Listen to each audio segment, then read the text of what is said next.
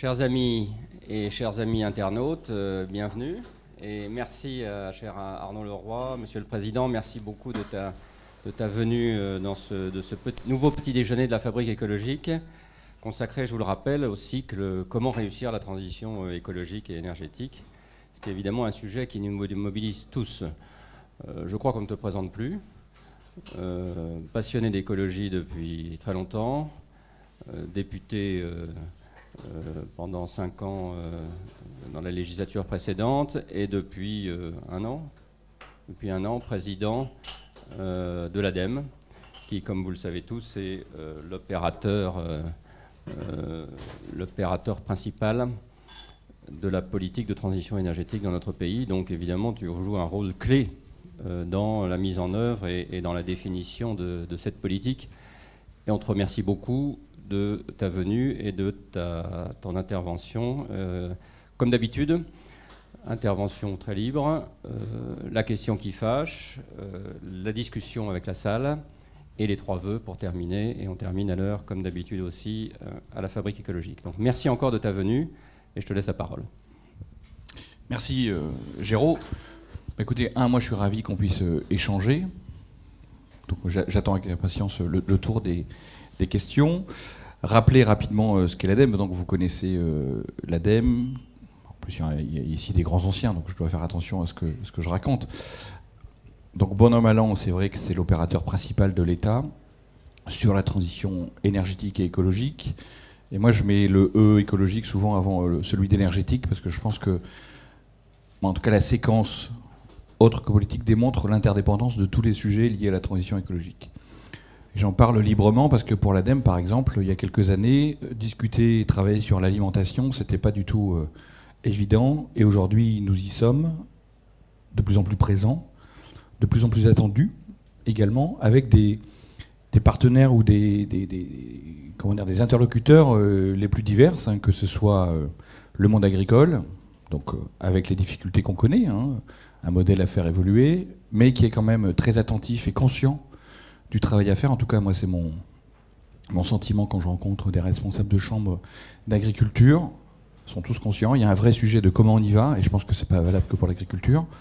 Donc voilà, donc ça, c'est un vrai élément euh, important et sur lequel euh, moi j'ai souhaité positionner l'ADEME. La question de l'industrie et de l'entreprise également, parce qu'il ne faut pas se voiler la face, et on voit très bien qu'aujourd'hui, un des freins au déploiement de la transition écologique, en tout cas c'est mon analyse, c'est le sujet de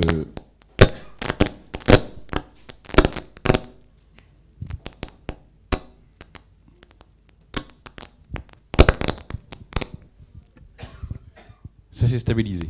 On repart. Donc un des freins à la transition écologique, pour moi, c'est la question de l'emploi et la crainte que ça aujourd'hui génère. On le voit, en tout cas, moi je suis. L'ADEME est très impliquée sur euh, les CTE. On a des discussions euh, sur quelques territoires que vous connaissez, euh, l'avenir de Fessenheim, l'avenir des territoires dits charbonniers. Et je crois que tant qu'on n'aura pas réussi aussi à clarifier cette question-là de l'emploi, du maintien d'une activité dans un territoire, donc ça c'est valable pour discuter avec les élus locaux, et quand vous discutez avec les personnes qui sont en place, il y a une vraie difficulté par rapport euh, à des craintes, euh, à des, investissements qui ont pu être faits, euh, l'avenir professionnel des enfants. C'est des sujets sur lesquels on voit qu'il faut apporter un minimum de réponses et une méthodologie pour construire une réponse. Donc ça, c'est un élément aussi important. Et dernier grand chantier aussi pour l'ADEME, qui a amené une réorganisation, c'est la question de l'adaptation au changement climatique. Donc on discute beaucoup d'atténuation, et ça c'est dans le, on va dire, dans l'ADN de l'ADEME, l'atténuation. À tous les étages, dans tous les bureaux, on travaille sur l'atténuation. Je crois qu'aujourd'hui, il y a un vrai sujet sur l'adaptation, à matérialiser ce que c'est l'adaptation. Il y a une demande servicielle assez forte des collectivités qui commencent à avoir les premières euh, comment dire, euh, conséquences, euh, besoins de réponses vis-à-vis de leurs administrés. Donc ça, c'est quelque chose qu'on va travailler avec les collectivités, quel que soit le niveau. Des secteurs économiques aussi, dont c'est devenu un, risque. Hein, donc l'adaptation euh, est aussi euh, important sur ce sujet-là. Pour nous aussi, en tant que euh, acteurs de la transition énergétique, on voit très bien que beaucoup d'équipements ont été faits et pensés sans intégrer des, évolutions naturelles. Je pense aux crues. Donc il y a quand même beaucoup d'équipements, je pense à certains réseaux de chaleur et de mains de froid et chaleur qui sont vulnérables à, ces sujets-là. Donc il faut qu'on puisse apporter des, réponses, donc de l'innovation. Et dernier point, la question agricole et alimentation, là-dessus, on est en train de faire justement une étude par rapport euh, aux besoins. Alors ça, sort un petit peu du, du core business euh, de l'ADEME par rapport à l'eau, mais on voit très bien que certaines catégories de production agricole sont quand même aujourd'hui euh, à risque dans certaines grandes régions. Et donc quand on parle de production agricole, derrière, on a un effet cascade avec euh, certains types d'élevage, notamment le porc, par rapport au maïs, par exemple. Donc voilà, donc il faut qu'on travaille ça. Donc c'est des sujets sur lesquels on, a amené l'ADEME pour... Euh, j'ai vu Franck Laval dans la salle. Donc par exemple, le tourisme durable aussi. On a été mandaté par le ministre du Tourisme, donc Jean-Baptiste Lemoyne, pour travailler une stratégie sur le tourisme durable. Donc on essaie de se déployer sur l'ensemble des secteurs où on pense pouvoir euh, influer. Parce qu'on sent très bien, et je pense que c'est ça le côté positif, en tout cas euh, du moment, malgré les tensions, malgré les difficultés, c'est que bon nombre de secteurs où on avait du mal à identifier les interlocuteurs il y a quelques temps sont à se, questionner et à essayer de construire des stratégies. Donc ça, c'est déjà un élément euh, plutôt positif. Alors on peut discuter, critiquer peut-être la lenteur. En tout cas, moi, ça me rassure de voir que bon nombre d'acteurs qui n'y étaient pas y rentrent et commencent à faire des choix euh, importants qui nous engagent sur 10, 15, 20 ans quand on parle d'investissement industriel ou d'investissement euh, dans certains secteurs. Donc voilà ce qu'on essaie de faire de, depuis euh, mon arrivée à l'ADEME. Alors moi, j'ai repris aussi des dossiers qui sont comment dire, historiques. Hein, la question du fonds chaleur que vous connaissez tous. Donc voilà, avec une bonne nouvelle, à savoir un fonds doté maintenant de plus de 300 millions, 350 millions l'année prochaine. Donc c'est quelque chose qui est quand même euh, assez intéressant. Donc ça nous permet de parler de biomasse, sur lequel on reviendra peut-être tout à l'heure, de géothermie, euh, de réseau de chaleur et de, froid. Donc euh, on arrive à, travailler sur ces, sujets-là. Il y a la question de l'économie circulaire, pareil avec un fonds d'intervention historiquement nommé fonds déchets, et par effet sémantique, dorénavant, on devient un, fonds économie circulaire avec des questions qui clignotent que vous connaissez tous, hein, la question du plastique, la question de l'éco-conception. Donc on nous avait demandé aussi, nous nous impliquer un petit peu pour animé, euh, et on est en train de voir comment ça peut prendre forme, le collège des, ONG, associations qui s'occupent du plastique dans les océans, parce que justement, il y, a beaucoup, beaucoup de choses qui sont déjà faites, et surtout, il y a un continuum important avec la pollution euh, tellurique, donc ce que nous mettons dans nos déchetteries euh, et nos centres d'enfouissement ou centres de tri, en tout cas ce qui est produit sur Terre et qu'on retrouve en mer. Donc là, il y a le lien très fort avec l'éco-conception, donc on travaille avec quelques grandes assauts pour justement essayer de quantifier et de qualifier le type de plastique qu'on peut retrouver dans les, microparticules, tout ça, pour justement proposer des, réponses aussi euh, scientifiques. Je pense qu'il faut qu'on se tienne à ça, et c'est aussi la force de l'ADEME, ce tiers de confiance, donc la qualité euh, des analyses. Alors je sais que parfois c'est remis en cause quand on touche certains secteurs euh, un peu épidermiques de, notre économie, et notamment notre production d'énergie, mais en tout cas, on s'astreint, et je pense que c'est important qu'on essaie de faire un travail qui soit irréprochable d'un point de vue scientifique. Et moi, je suis fier et je remercie les équipes, en tout cas, d'être dans cette, construction-là. On trouvera toujours des personnes qui sont contre nos analyses ou nos visions. Ça fait partie de la démocratie, tant mieux. Il faut simplement qu'on fasse ça en bonne intelligence. Et je crois que l'idée, c'est d'apporter des, des contre-analyses plutôt que d'essayer de détruire ceux qui font des analyses. Donc ça, c'est un élément pour moi qui est important. Et je serai toujours euh, très véhément avec ceux qui attaquent euh, la légitimité de l'ADEME sur, sur cette question. Donc ça, c'est les grands chantiers qui sont actuellement euh, en discussion avec, avec l'ADEME, et avec un point aussi important, c'est que tout ce que je vous dis là se décroche beaucoup dans les territoires. Donc euh, vous savez, l'ADEME a la chance, et c'est un des rares opérateurs de l'État à pouvoir le faire encore, d'être présent sur l'ensemble du territoire français, y compris outre-mer, ce qui n'est pas anodin pour nos sujets, parce que c'est des territoires de, des vrais laboratoires où il faut peut-être pousser encore un peu plus l'innovation que, que ce qu'on essaie de faire en métropole. Et donc on est présent sur euh, l'ensemble des anciennes grandes régions. Hier j'étais par exemple à Clermont-Ferrand, on a encore un bureau à Limoges, parce que justement on pense que nous la maille de la transition écologique c'est la maille territoriale. Le PCI pour un bien, la région pour avoir un vrai chef de file et un vrai moteur, parce qu'il faut quand même avoir de l'expertise. Toutes les régions ne sont pas dotées de, fortes métropoles, donc il faut qu'on puisse aussi travailler à cette maille-là. On a quelques sujets par rapport à l'empilement des plans, des stratégies qui ont pu être proposées au cours des années. Je prends trois exemples. Là, on vient de, par exemple, de, faire une SNBC, donc réviser une SNBC, pardon. On a les SRADET qui sont en cours dans certaines régions, qui ont été adoptées dans d'autres régions. On a les PCAET qui sont en cours ou adoptés dans certains EPCI. Et moi, je doute de l'articulation et de la conformité des uns avec les autres. Ce qui fait qu'on a un vrai sujet là de pilotage. Donc nous, c'est des choses qu'on regarde, sur lesquelles on peut avoir un avis. On n'est pas en capacité, parce qu'on n'est pas, on peut proposer des choses. Et je pense que l'ADEME s'est jamais privé de le faire, et tant mieux, de proposer des choses. Mais voilà, on a quelques éléments quand même de, cohérence qu'il faudrait voir avant d'inventer des nouvelles idées ou des nouveaux schémas. Je pense qu'on a pas mal de choses en place et qu'il faut aujourd'hui les, articuler.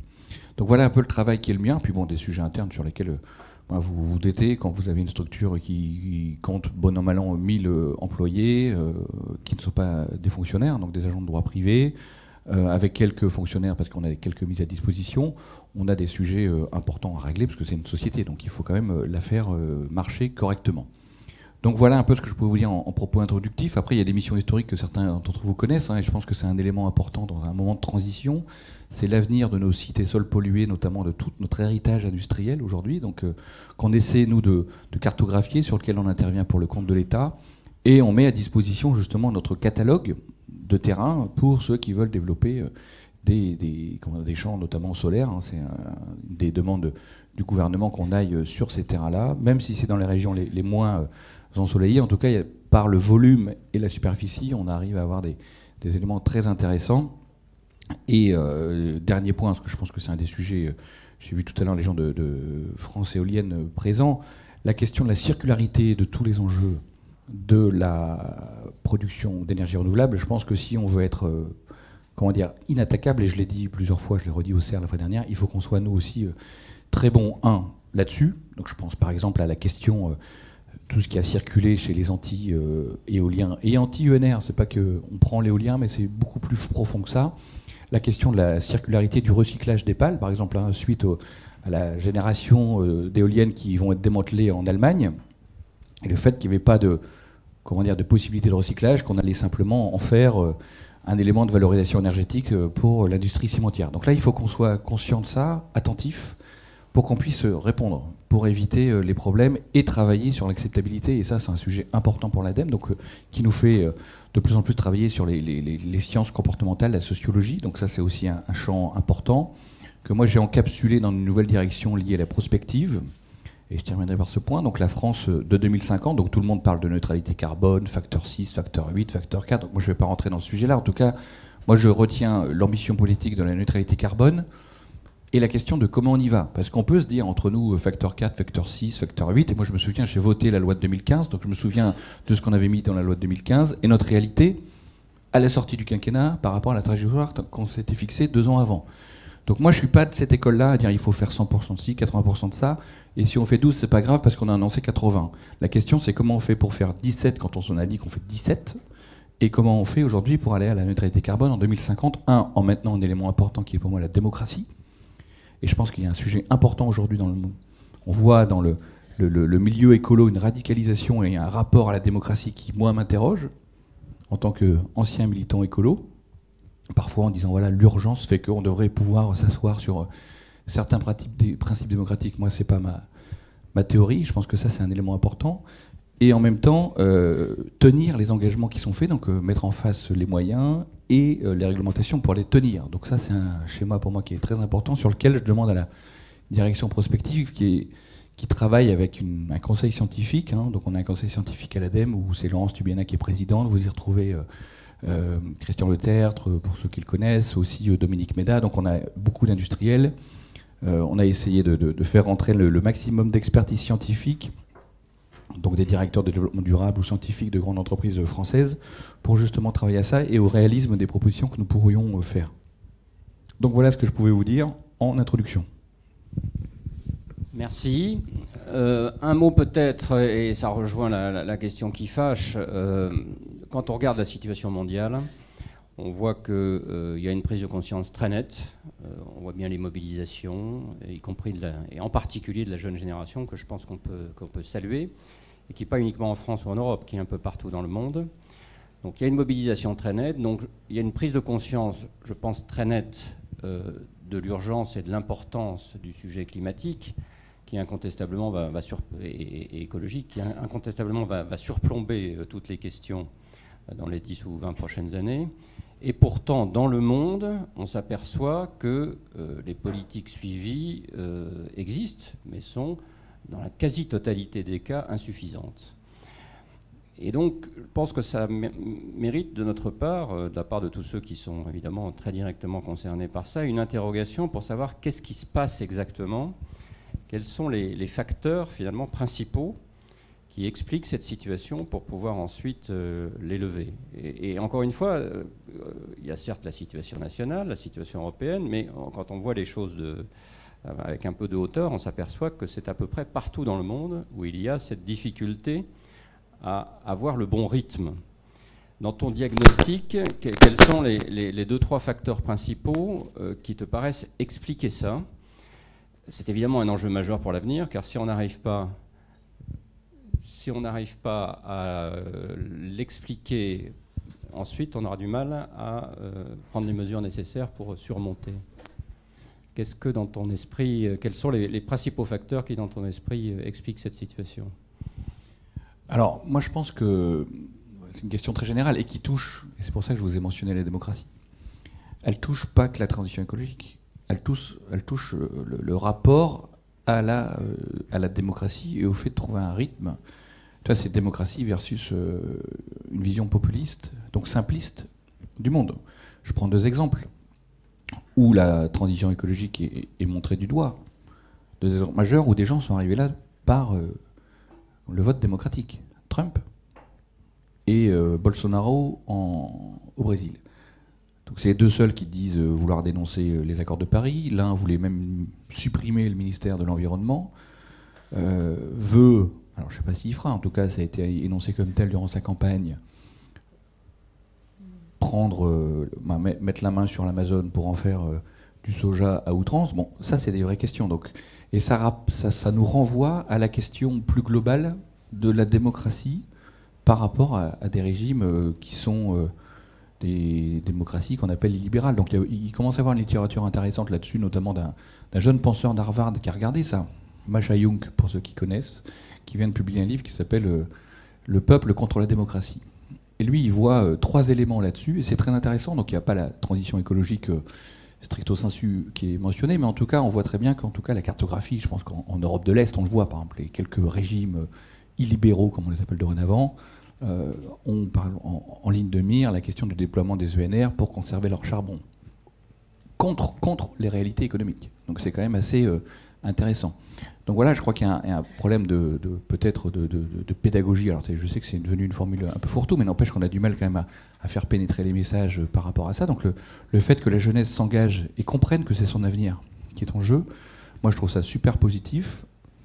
Et il faut surtout éviter qu'on arrive dans quelque chose d'anxiogène. Donc ce qui est intéressant dans la mobilisation, c'est que les gens euh, veulent croire. Et moi j'ai été surpris par certains écrits, euh, euh, notamment de, un, chapitre d'un bouquin de Bernard Stiegler avec les générations d'Orient, donc quand il a fait un livre sur le, numérique, où il expliquait qu'il avait été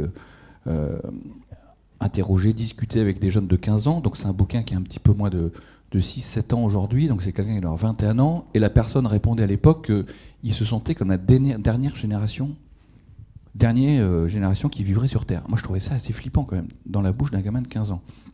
Alors certes, c'est un, rendu dans un livre, donc c'est peut-être pas totalement euh, véridique, je sais pas, mais en tout cas, moi, ça m'avait interpellé. Et là, quand je vois la jeunesse se, lever, et je pense que derrière, quand vous voyez les. Moi, j'ai des enfants en bas âge, je peux vous dire que la question des pailles, quand ils prennent un coca, tout ça, ils ont intégré ça et ils disent clairement au, serveur nous veut un coca sans paille ou un jus d'orange sans paille, machin. Donc c'est intéressant, on voit que on a réussi quand même malgré tout à sensibiliser toute une génération.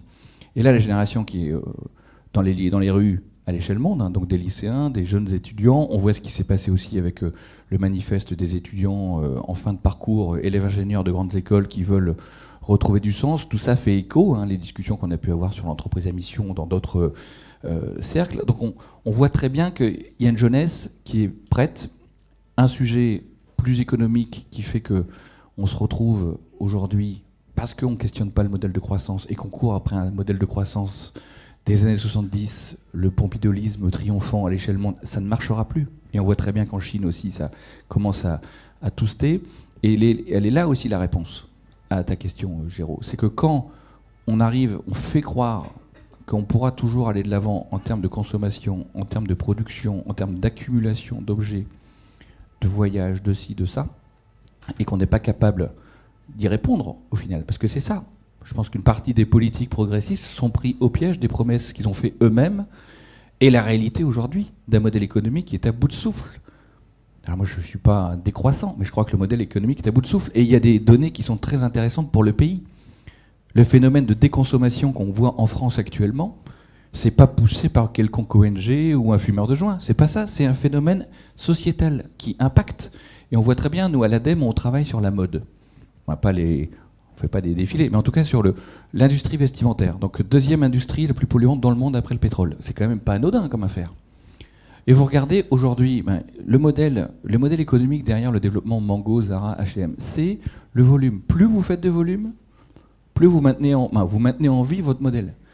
Quand vous n'ouvrez plus de magasin, vous vous cassez la gueule. Donc du coup, là, on voit très bien, vous voyez H&M qui est en vraie difficulté. Donc qu'est-ce qui se passe? Vous avez un autre modèle économique qui se développe avec une marque que certains d'entre vous connaissent, Primark. Donc on a encore tiré les, les prix encore plus bas. Donc vous achetez un t-shirt chez Primark deux fois moins cher que chez H&M par exemple. Et le jour où euh, bah, Primark sera plus capable de faire, eh ben, je, pense que ça c'est. Mais on, voit très bien qu'on arrive vers euh, un essoufflement de ce modèle-là. Sauf que les modèles, les campagnes politiques, où qu'elles soient, vous avez des, gens qui sont encore sur ce modèle-là. Moi, j'ai essayé d'alerter à ma petite échelle en disant attention, les années 60, les, les 30 glorieuses françaises, et c'est dit pour, par beaucoup, c'est documenté. C'est un épiphénomène dans notre histoire économique. Donc, si on parle, si c'est ça la balise sur laquelle il faut aller en pensant qu'on peut y retourner facilement, je pense qu'on trompe les gens, et en trompant les gens, vous fabriquez de la désillusion, et comme le niveau de vie stagne et c'est encore plus valable aux États-Unis, et c'est pour ça que ça part de là aussi.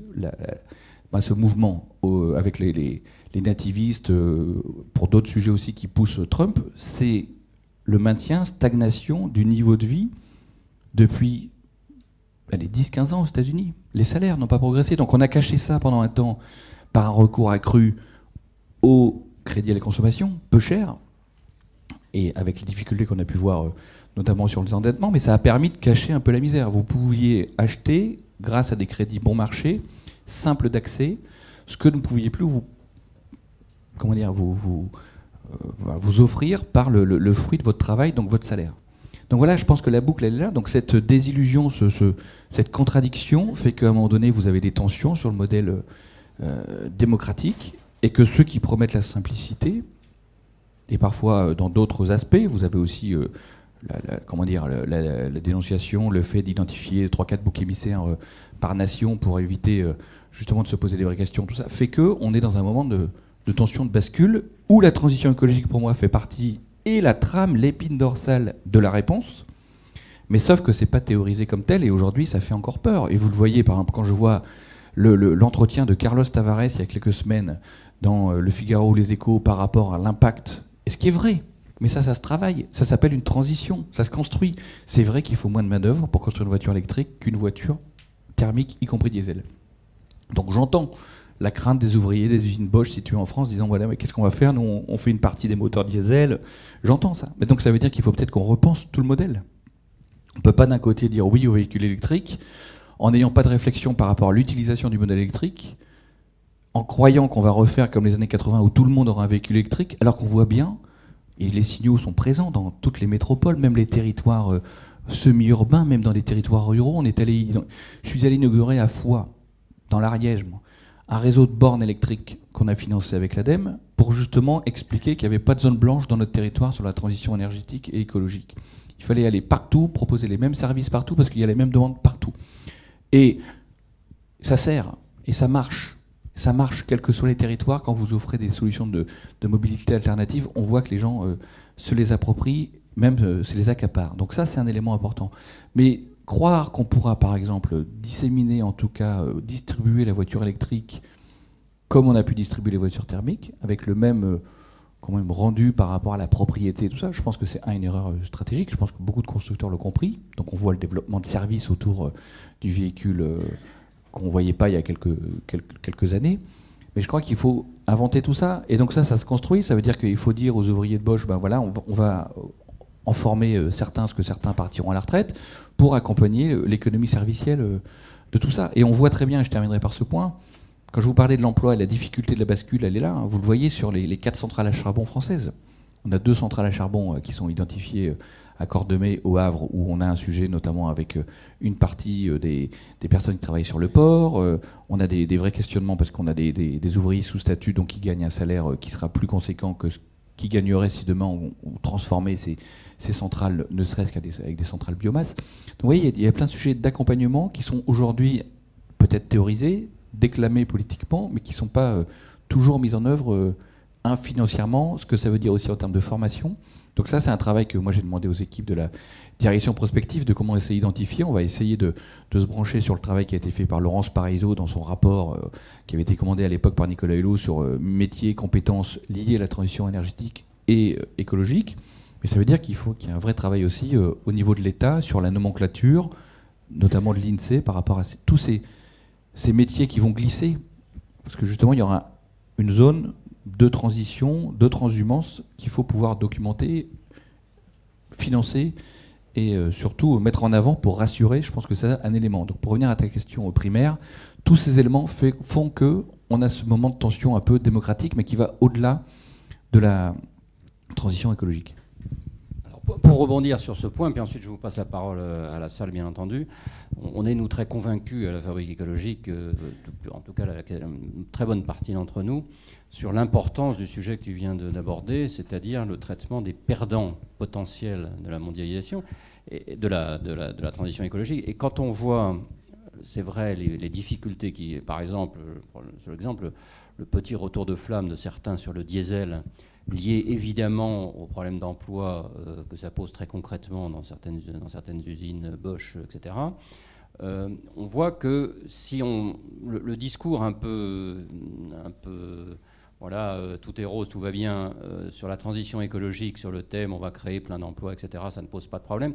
En réalité, c'est une mutation qui, en effet, va affecter un certain nombre de gens et on voit bien qu'un certain nombre de gens, y compris aux États-Unis, euh, Trump, c'est quand même ça sa réussite, euh, peuvent surfer euh, sur les, difficultés que la transition va, impliquer pour certains, même si aux États-Unis, ce sont des difficultés du marché du charbon, ce n'est pas, tellement des difficultés liées au climat.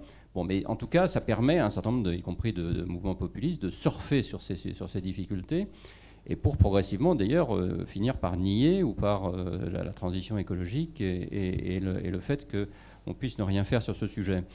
Est-ce qu'il n'y a pas euh, dans les démocraties occidentales et, chez les mouvements écolos d'ailleurs et chez les mouvements écolos un, discours un peu trop naïf sur ce sujet Est-ce qu'il ne faudrait pas qu'on pose la question que tu as posée de manière beaucoup plus explicite c'est-à-dire avec une orientation très forte disant il y aura des gens qui seront touchés par la transition écologique, mais nous ferons en sorte qu'ils seront d'une façon ou d'une autre aussi des gagnants. C'est-à-dire que nous ferons en sorte que nous nous engageons sur des reconversions, sur des plans massifs, etc., mais que ce soit un objectif affiché, public, euh, et non pas euh, bien souvent euh, traité un peu en, deuxième main par rapport à, par rapport à ce sujet. Bah, après, je pense que c'est aussi la nature du combat politique. Je pense que bah, les, mouvements écolos en France ont, peut-être péché par euh, le fait de ne pas s'intéresser à la question économique assez tôt.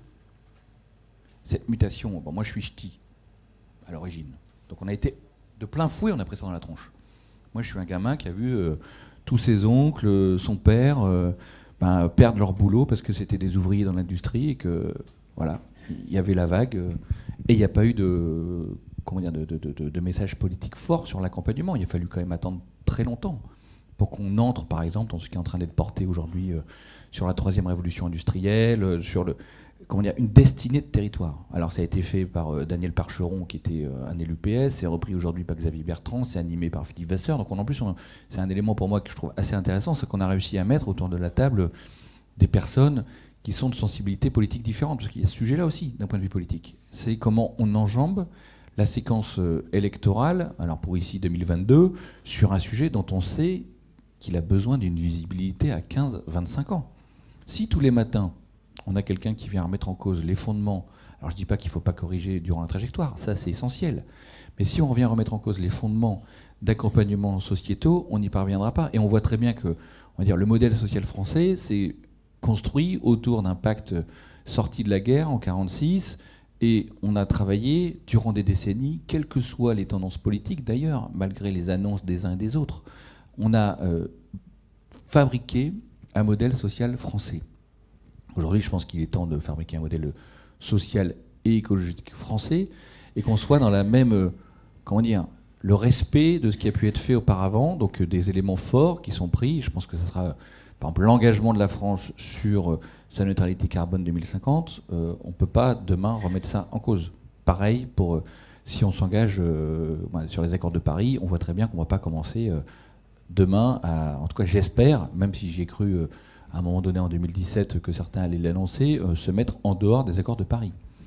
Donc ça c'est euh, quelque chose qu'il faut qu'on prenne en considération, la, réalité économique, parce qu'elle est liée à l'emploi. ça ne veut pas dire euh, simplement euh, parler que d'économie et d'avoir le prisme économique ou budgétaire surtout, mais n'empêche que c'est une réalité à partir d'un moment, et je pense que ça sera la difficulté de Trump, on le voit très bien aux États-Unis, malgré des discours politiques plutôt volontaristes, c'est pas ce qui enraye le déclin du, charbon et l'effondrement de l'industrie charbonnière américaine. Alors ce qui est intéressant, c'est que vu que le mode de financement de la vie politique américaine est quand même très particulier. Vous aviez des gens qui étaient les plus grands défenseurs du charbon, qui à un moment donné se rendent compte qu'il y a 10 000 emplois de plus dans l'industrie éolienne dans tel ou tel État dont ils sont euh, le représentant, et de facto ils deviennent défenseurs de l'éolien en ayant été, je l'ai vécu, j'en ai discuté avec certains euh, euh, à la Chambre où j'étais allé lorsque j'étais député pour échanger justement là-dessus. Donc moi j'étais président du groupe d'études changement climatique à l'Assemblée, et président d'une grande association de diplomatie parlementaire liée au changement climatique. Donc euh, Laurent Fabius m'avait demandé de voir dans quelques parlements si on pouvait comprendre le, la, réticence de certains, et c'était intéressant, notamment dans certains pays, que ce soit les États-Unis ou l'Inde, euh, pour euh, voir un peu les, vrais verrous qui n'étaient pas simplement qu'on pouvait, qu'on pouvait caricaturer parfois chez nous. Donc ça, c'est des éléments aussi importants, la bascule économique. Donc moi, je suis assez content de voir que dorénavant, on a un vrai discours économique euh, dans les mouvements euh, écologiques, en tout cas qui, annonce voilà, une transition. Ça se construit. Je pense qu'il faut faire attention à la question de la fiscalité. Donc on, voit où on en est aujourd'hui. Hein, euh, je pense qu'on arrive à un point d'alerte par rapport à l'acceptabilité sur la fiscalité, moins plus que d'alerte d'ailleurs. On a passé la, la cote d'alerte. Et ça sera compliqué. La question, c'est maintenant comment on joue dans ça. Donc ça fait des années qu'on dit qu'il faut remettre à plat le système fiscal pour y intégrer une fiscalité écologique qui soit pas simplement une rustine. Je pense que le moment est venu. Donc euh, c'est peut-être un sujet important pour la prochaine présidentielle. Je ne pense pas qu'on puisse décider ça comme ça en plein milieu d'un quinquennat euh, euh, quand le peuple ne s'est pas prononcé sur un sujet aussi important, parce que c'est quelque chose qui va avoir des impacts et qui refera éventuellement une nouvelle catégorie de perdants pour refaire des gagnants, mais on entend rarement les gagnants. Donc quand les gens gagnent, c'est naturel. Quand on perd, c'est un peu plus compliqué. Donc voilà, et il y a la question de l'affectation de la fiscalité carbone, qui est un vrai sujet, qui est une vraie manne. Qui est une vraie manne. Et je pense qu'il faut qu'on puisse avoir un débat serein sur la question. Alors moi, je suis pour une, affectation assez claire à la transition écologique dans les territoires. Parce que c'est aussi, euh, je veux bien qu'il ne faut pas ouvrir le porte-monnaie à outrance. Je ne suis pas un dépensier là-dessus, mais je crois que quand on voit les chiffres, on se rend compte que, un, on a besoin quand même de plusieurs dizaines de milliards par an, ne serait-ce qu'à l'échelle nationale, pour investir dans la transition écologique. Et on n'a pas encore à discuter du côté adaptation euh, qui risque de devoir euh, être financé beaucoup plus rapidement que prévu si on en croit certaines études. Et de l'autre, et ça je pense que c'est important, c'est qu'on arrête la machine à investir dans des éléments de destruction de la transition écologique. Aujourd'hui, vous avez encore plus de flux financiers, 70 milliards encore, vers les industries, l'investissement euh, fossile ou euh, dire, qui n'est pas considéré comme compatible avec la transition écologique, euh, voilà, c'est ça aussi le sujet. Donc il y a le côté positif de mettre de l'argent sur, et je pense qu'il faut arrêter de creuser aussi. Donc il faut que ce côté-là soit aussi porté. Donc c'est pas simple, c'est des débats qui sont actuellement portés à l'Assemblée nationale par différents acteurs aussi du monde de la finance français. Là, puisqu'on a aussi là un, temps d'avance, mais on a ce vrai sujet qui est, qui est encore devant nous. Merci beaucoup. Donc je vous passe la parole. J'ai vu qu'il y avait déjà une première intervention. Si vous pouvez, à chaque fois que vous intervenez, vous, vous présenter. On va, peut-être prendre deux, ou trois, deux ou trois questions, et puis ensuite euh, Arnaud répondra. Bonjour, Cédric Philibert de l'Agence internationale de l'énergie, ancien de, de l'ADEME. Euh, je vous remercie beaucoup pour, euh, pour tout ça. Je, je, trouve ça très intéressant. Je voudrais peut-être dire en quoi depuis les événements des quelques derniers mois, les Gilets jaunes, m'ont amené à remettre en question deux de mes certitudes les plus, fortes euh, depuis très longtemps. Alors, le, premier sujet, c'est le sujet de la fiscalité écolo. Euh, en fait, la fiscalité carbone, elle est sur la table depuis 45 ans. Hein. les premiers papiers, c'est 74. Et on a discuté pendant des années à l'ADEME et autour euh, sur cette question. La fiscalité écolo doit être affectée ou pas affectée C'est-à-dire, s'agit-il de trouver un moyen de financement pour des dépenses, pour l'ADEME, pour des actions euh, ou s'agit-il d'envoyer un signal prix euh, qui va modifier les comportements des acteurs et plus généralement de déplacer la fiscalité euh, de ce qui est utile, renouvelable, le travail humain, vers ce qui est nuisible et non renouvelable, les, énergies fossiles notamment. et, d'ailleurs, au, tout début, quand on a, les Gilets jaunes ont commencé à reprocher au fond à la taxe carbone de ne pas être affecté à la transition écologique, la réponse du président de la République a été parfaite d'un point de vue théorique. Ah mais non, la fiscalité écologique ne doit pas être affectée. Son, but, c'est de déplacer la fiscalité euh, euh, des, des, goods vers les bads, voilà, pour aller vite. Donc euh, c'était tout à fait cohérent d'un point de vue théorique. Et en même temps, je, suis maintenant tout à fait d'accord sur l'idée qu'il faut des, niveaux de financement quand même considérables pour la transition écologique et que l'affectation est probablement la seule moyen, en tout cas au début, de rendre les choses lisibles et visibles pour les gens qui seraient amenés à payer cette taxe et il faut beaucoup d'argent pour leur permettre de faire face à, ce, problème nouveau. C'est-à-dire que ce n'est pas seulement un problème d'emploi, c'est d'abord un problème de, de, niveau de vie.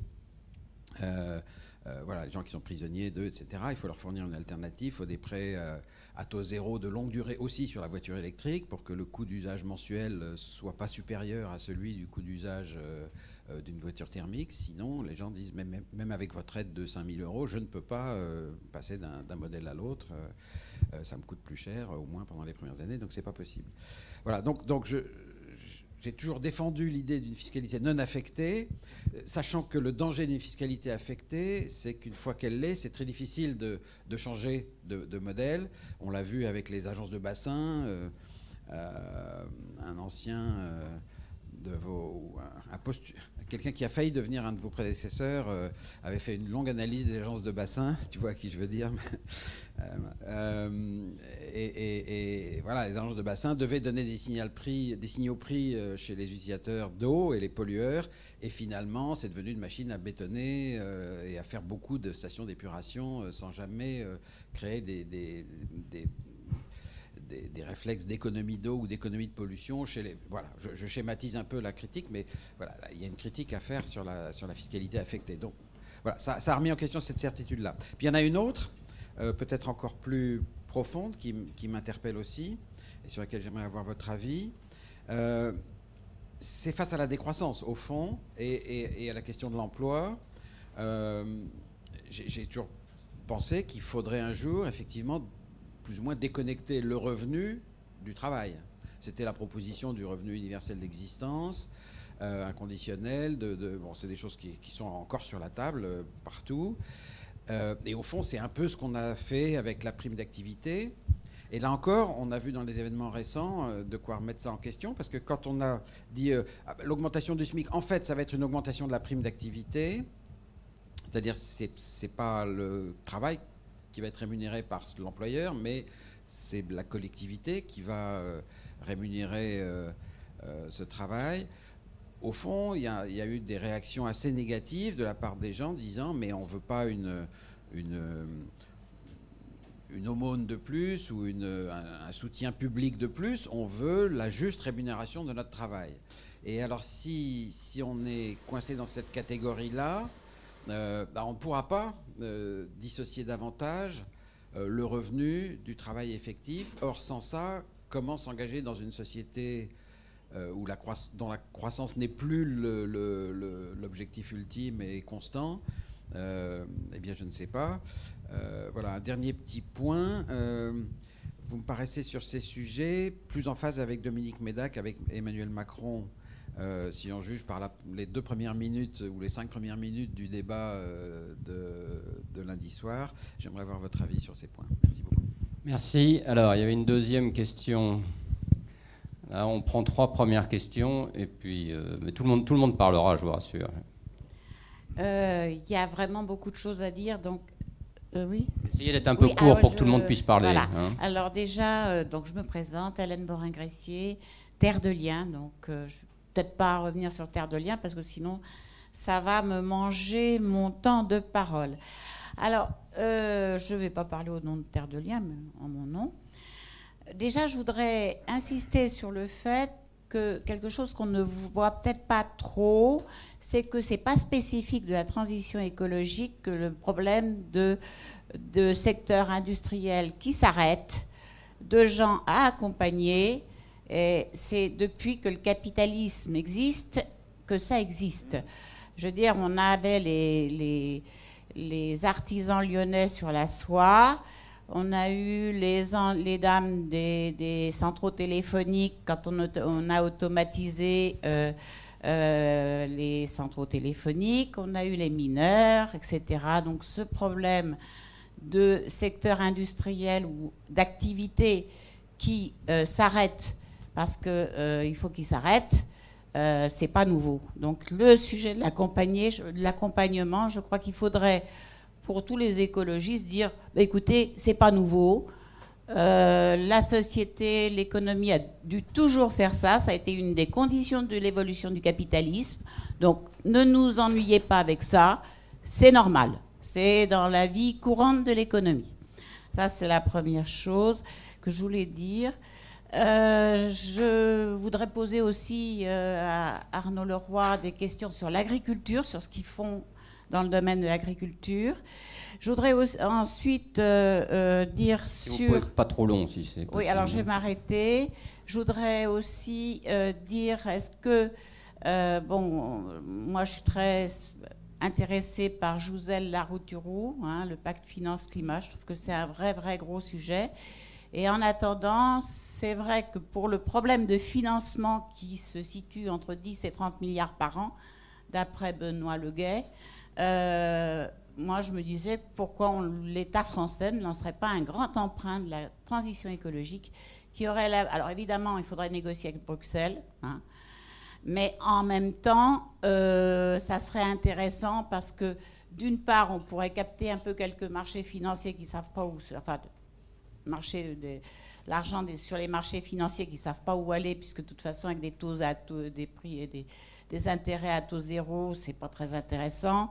Et puis, en même temps, ça sera une occasion de mobiliser la société française, parce qu'il faudrait aussi que ça soit un emprunt ouvert à monsieur tout le monde. Bien sûr, il faudrait négocier avec Bruxelles pour dire qu'on sort ça des 3%. Voilà. Mais bon, moi, ça me paraît très jouable. Merci. Donc, une troisième question. Je, fais simplement une toute petite remarque sur ce sujet parce qu'elle me tient à cœur. Je pense qu'on parle beaucoup d'investissements nouveaux dans la transition énergétique. C'est très bien, il faut le faire. On ne parle très peu du fait que si on continue des investissements marrons à ce niveau-là, euh, eh bien, on, aura beau faire des investissements nouveaux dans la transition énergétique, on n'avancera pas beaucoup plus vite. Et que donc le vrai sujet, me un des vrais sujets, me semble-t-il, euh, c'est bien qu'il y ait une conversion des investissements, peut-être plus que le volume lui-même d'investissement, mais bon, c'est un avis personnel. Euh, troisième, troisième question, ou vas-y, je. Oui, euh, ce sera la deuxième série. bonjour, Antoine de Ravignon, Alternative économique. Je vais essayer de faire très court euh, Arnaud Leroy, est-ce que vous pensez qu'on peut vraiment se permettre d'attendre la, fin du quinquennat pour euh, remettre à plat le débat sur la, fiscalité euh, écologique Et comment vous, réagissez par exemple à la proposition qui avait été avancée par, par Terra Nova sur ce sujet comme, pour, pour sortir de, la, crise de l'arrêt de, la montée en puissance de la, fiscalité carbone Et, là, je rebondis sur ce que vient de dire euh, Géraud. Est-ce que, par exemple, l'idée, dans un premier temps, de s'attaquer aux, niches fiscales qui favorisent les, énergies carbonées pour, remettre de l'équité dans le, système, pour ensuite, dans un deuxième temps, s'attaquer à la question de la remontée en puissance de la taxe carbone et de son affectation, et tout ça discuté pendant le quinquennat, est-ce que ça vous paraît être une, voie euh, praticable politiquement? Comment vous réagissez à cette proposition? Alors, sur le, je, vais répondre à la dernière question en premier. Sur la, question, euh, ça permettra d'aborder la, question de l'affectation.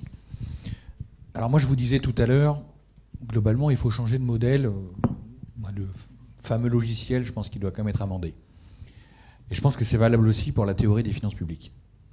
C'est que si on continue à prendre des règles financières, budgétaires, qui ont été élaborées à un moment donné, depuis quelques siècles d'ailleurs pour certaines, où il n'y avait pas de contingence environnementale, écologique, je pense qu'on loupe un truc. Donc ça veut dire qu'il faut inventer quelque chose qui fasse que on soit en capacité quand même d'avoir cette ce point de butée qui est quand même la transition et qui n'est pas un gimmick ou simplement, en tout cas c'est ma conviction, quelque chose de confortable, c'est une nécessité pour le maintien de la vie humaine sur Terre. Je pense que c'est ça. Et je pense que la règle des finances publiques, elle n'a pas été faite à un moment donné où vous aviez des gens qui vous expliquaient que la génération qui vivra entre 2070 et 2100 sera soumise à des tensions telles qu'on n'est pas capable de, se prémunir de risques nouveaux, euh, de problèmes de guerre et compagnie. Donc voilà. Donc moi, j'appelle tout le monde quand même à un examen de conscience par rapport à la réalité de certaines règles aujourd'hui, par rapport à un besoin nouveau qui est quand même le, maintien de la vie sur Terre et, si possible, euh, la question euh, un, de la progression de la démocratie et du maintien de la démocratie dans les États où elle est en, place. Donc ça, c'est un élément important. Sur la proposition, euh, moi, ma conviction, je dis simplement que je vois très bien la difficulté aujourd'hui dans laquelle on est pour discuter de fiscalité écologique. Et comme on est aussi dans un moment où les gens veulent donner leur avis, je pense que le meilleur moment pour donner un avis, c'est quand même des élections, où vous avez quand même une certaine vision de la société qui est proposée. Et là, cette question de la fiscalité, on le voit très bien, et c'est valable pour d'autres éléments de, fiscalité euh, en France. L'impôt sur, sur la production, comme on l'appelle, c'est valable pour la fiscalité locale. Et pendant très longtemps, on a toujours euh, travaillé par pointillisme, un peu sur la fiscalité. On faisait une taxe sur ci, on allait augmenter une taxe là, on faisait voilà. Et la contribution énergie-climat, quand elle a été créée, elle, avec difficulté, euh, parce qu'il a fallu s'assurer que le Conseil constitutionnel euh, dirait oui cette fois-ci, machin et compagnie, donc c'est vrai, on en parle depuis 40 ans, hop, on a réussi à, la mettre en place. Et on voit très bien, et moi je crois que l'erreur, elle vient surtout du delta par rapport à la trajectoire qui avait été prévue en 2015 et l'accélération sans compensation. C'est ça qui nous a emmenés dans le, dans le mur. Pas la taxe carbone. Donc voilà, donc là, il y a le niveau de taxe carbone est à étal, donc euh, sur le taux qu'il était au moment de la crise, donc qui génère quand même plusieurs milliards d'euros euh, par an en termes de rendement. Donc la question sur l'affectation, elle reste ouverte, et pour l'instant, euh, c'est toujours pas tranché, sauf que ça va dans le, la réduction de la dette, comme on, nous le dit.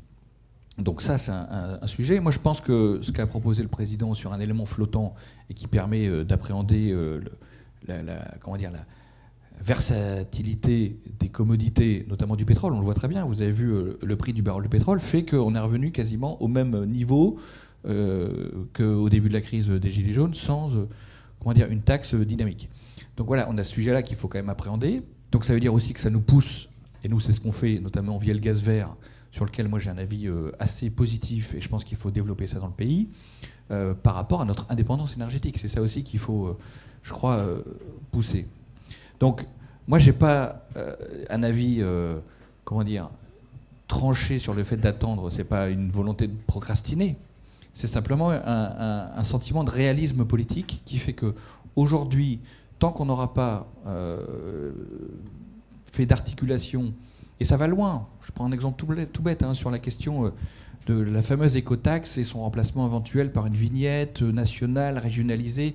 J'étais avec des élus du Sud-Ouest euh, il y a quelques temps. On parlait de la problématique de l'A63 pour ceux qui connaissent, donc qui dessert, qui passe euh, à Bordeaux, qui va jusqu'en Espagne, qui est une autoroute totalement congestionnée, en grande partie, par des camions qui sont en transit et qui payent rien, aucun équipement, à part, euh, comme vous et moi, le péage sur cette portion-là.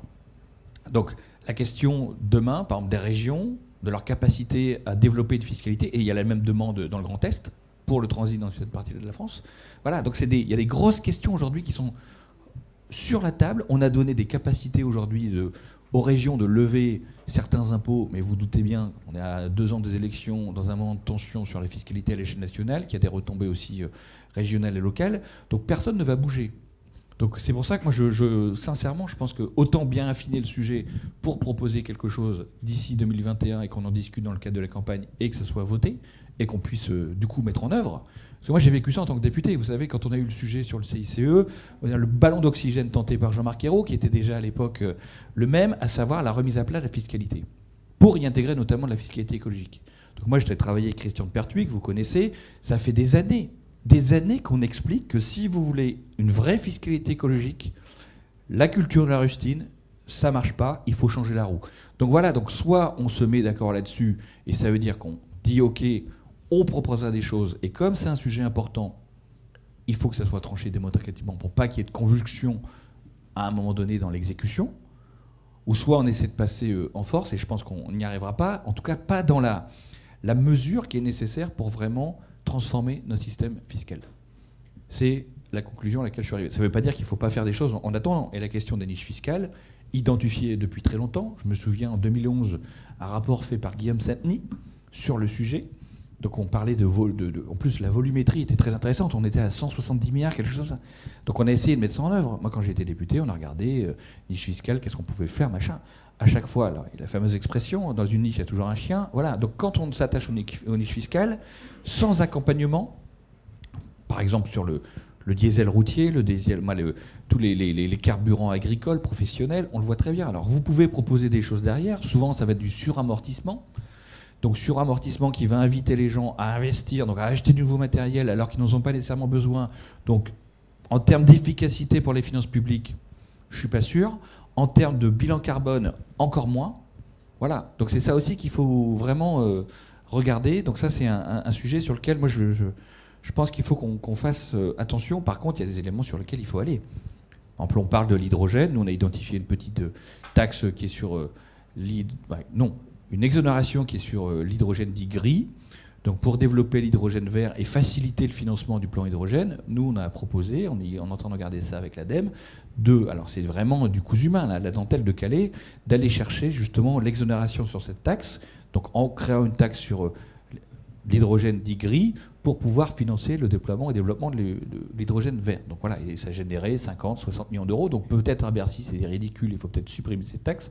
Quand vous êtes dans le déploiement de nouvelles technologies et le fait d'asseoir certaines filières, je peux vous dire que 50 millions par an, euh, je ne connais pas grand monde qui crache dessus.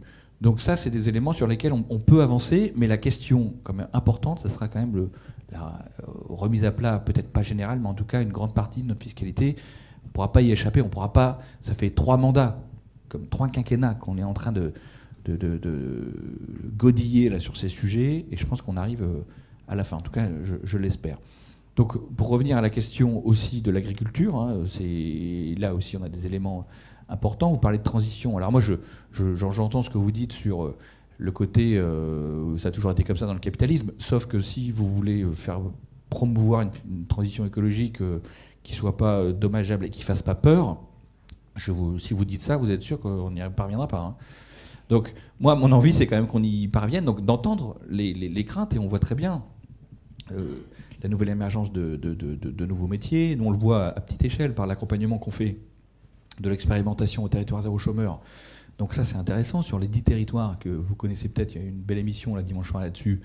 Donc euh, moi, j'ai participé avec Laurent Guillaume euh, au débat sur la loi, euh, et maintenant à l'ADEME, qui avait, été initié et soutien là par mon prédécesseur Bruno Légevin. Donc on accompagne ça. Et c'est intéressant de voir que 60% des emplois qui sont créés dans ce cadre-là, donc des gens qu'on remet dire, dans l'emploi, sont des emplois liés à la transition écologique sur du service lié à la mobilité, de la réparabilité, de l'agriculture urbaine, des choses comme ça. Donc ça, c'est très intéressant. Question euh, euh, biodéchets. Donc ça, c'est vraiment intéressant. Alors c'est sûr que euh, on voit aussi très vite un niveau de professionnalisme se matérialiser. Hein. Donc ça, c'est intéressant. Ça donne des, vraies perspectives d'emploi dans des métiers intéressants qui font sens. Et je pense qu'il faut qu'on s'appuie sur ces, ces sujets-là. Donc la, question de l'agriculture, qu'est-ce qu'on fait? Ben, On fait qu'on on a mis à disposition des outils, notamment pour travailler avec les, des grandes régions céréalières ou d'autres types de, production, des, éléments pour modéliser l'impact des changements climatiques et notamment de faire à l'échelle régionale, dans une région, région Grand Est, pour, pour donner un exemple. Donc on a fait un, programme avec eux qui s'appelle Climaction. Qu'est-ce que ça voudrait dire si vous étiez euh, dans la perspective de ce que dit par exemple le, président de région, 50% euh, bio dans les cantines, tout ça. Comment, qu'est-ce que ça veut dire en termes de production locale? Pareil sur le, côté création biomasse. Euh, qu'est-ce que ça veut dire pour le secteur local, l'agriculture locale, pour tendre vers ces objectifs-là? Et on essaie d'accompagner, avec ce qu'on peut mettre aussi dans le scénario de prospective, la question ben, des problématiques d'irrigation, dont on parlait tout à l'heure, des problématiques euh, de, limitation d'intrants chimiques, qu'est-ce qu'on peut faire, qu'est-ce qu'on voit, quel nouveau type de maladie nous est rapporté? Donc ça, on travaille aussi finement avec d'autres hein, qui sont beaucoup plus professionnels que nous là-dessus, l'INRA notamment pour ne pas les citer, qui est présidé maintenant par un ancien de l'ADEME, donc tout ça favorise et facilite un petit peu les, les discussions, mais on, travaille beaucoup là-dessus. Et il y a surtout pour nous un dialogue avec l'agriculture qui est important sur la question de la production des ENR. Donc un, parce qu'une grande partie des ENR y est logée. Il faut savoir que 80% aujourd'hui des éoliennes françaises sont en terrain agricole, que euh, le déploiement du solaire annoncé par le gouvernement, donc des volumes assez conséquents, ne se fera pas sans euh, un dialogue franc, courtois et constructif avec le milieu de l'agriculture, donc euh, peut-être à des prix beaucoup moindres que ce qui a été fait auparavant, notamment sur le solaire toiture en agricole, mais on, va encore de l'espace. Il y a toute la question de l'agrivoltaïsme qui se développe, donc le fait d'arriver à faire combiner une production énergétique au sol et une production agricole, et le et est important, et agricole avec un grand A, donc ça veut dire que c'est principalement agricole et un petit plus sur la production énergétique et pas l'inverse. Ça, il faut qu'on fasse attention parce que la jurisprudence qui vient euh, parfois euh, compléter la loi sur la question est relativement euh, instable et parfois généreuse, trop généreuse avec la partie énergétique. Et on, a quelques petits sujets sur la cohabitation, donc des difficultés de dialogue avec une partie du monde agricole qui ne veut pas se retrouver en compétition. Et c'est valable aussi pour la question de, de la méthanisation sur laquelle on, est assez actif à l'ADEME. Donc voilà, donc il y a ce sujet-là. Jérôme disait tout à l'heure que vous alliez euh, publier quelque chose sur la forêt, qui est aussi un domaine de compétence euh, du ministère de l'Agriculture et sur lequel nous on travaille et sur lequel on est très vigilant parce que on pousse à l'installation de chaudières euh, biomasse, notamment pour remplacer les chaudières gaz, parce que ça marche, parce qu'il faut valoriser la, forêt française, l'exploiter, ça ne veut pas dire la détruire, mais l'exploiter si on veut qu'elle ait un sens aussi écologique. Ça, je pense que c'est un élément important. Donc, et tout ça se fait aussi dans un, des territoires où il y a une, des conflits d'usage dorénavant de plus en plus importants. On voit de plus en plus de problématiques pour nous d'acceptabilité, euh, notamment d'exploitation de la forêt. Donc ce qu'on connaissait sur l'éolien, sur certains types euh, d'installations, on le voit dorénavant sur les plans de coupe, parce que comme les forêts n'ont pas été exploitées pendant très longtemps dans certaines parties du territoire, notamment dans la partie euh, qui, qui, géré par les communes elles-mêmes, parce qu'il n'y avait pas de besoin nécessaire, ou alors parce que comme on avait des dotations suffisantes, on gardait ça sur pied au cas où. Et aujourd'hui, comme les dotations ont baissé euh, depuis quelque temps, même si elles sont stabilisées en avant, il y a un besoin de financement. Donc on recourt au plan de coupe pour vendre des, euh, des volumes de bois, donc ça se voit dans les communes forestières. Et donc du coup, ça crée des tensions.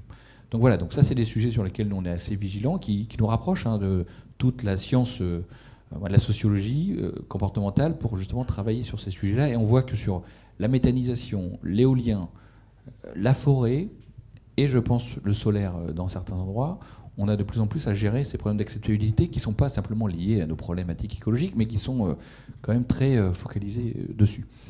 Donc ça, c'est les, éléments importants. Et pour revenir sur la, question des certitudes, moi je crois que pour répondre à, monsieur, euh, on est dans un moment où il faut avoir la certitude qu'il faut qu'on change beaucoup de paramètres. Ça ne veut pas dire tout remettre en question, c'est simplement une évolution, et que si on n'arrive pas à accompagner ça, on aura quelques difficultés parce qu'on va toujours se réfugier derrière des, principes. La question, et je terminerai par ce point, du grand plan d'investissement, ça avait été porté à l'époque, euh, quand on avait fait le grand plan euh, d'investissement bah, sous Sarkozy, c'était posé, je me souviens bien que Guénaud poussait cette idée d'avoir un grand plan populaire un grand plan d'emprunt.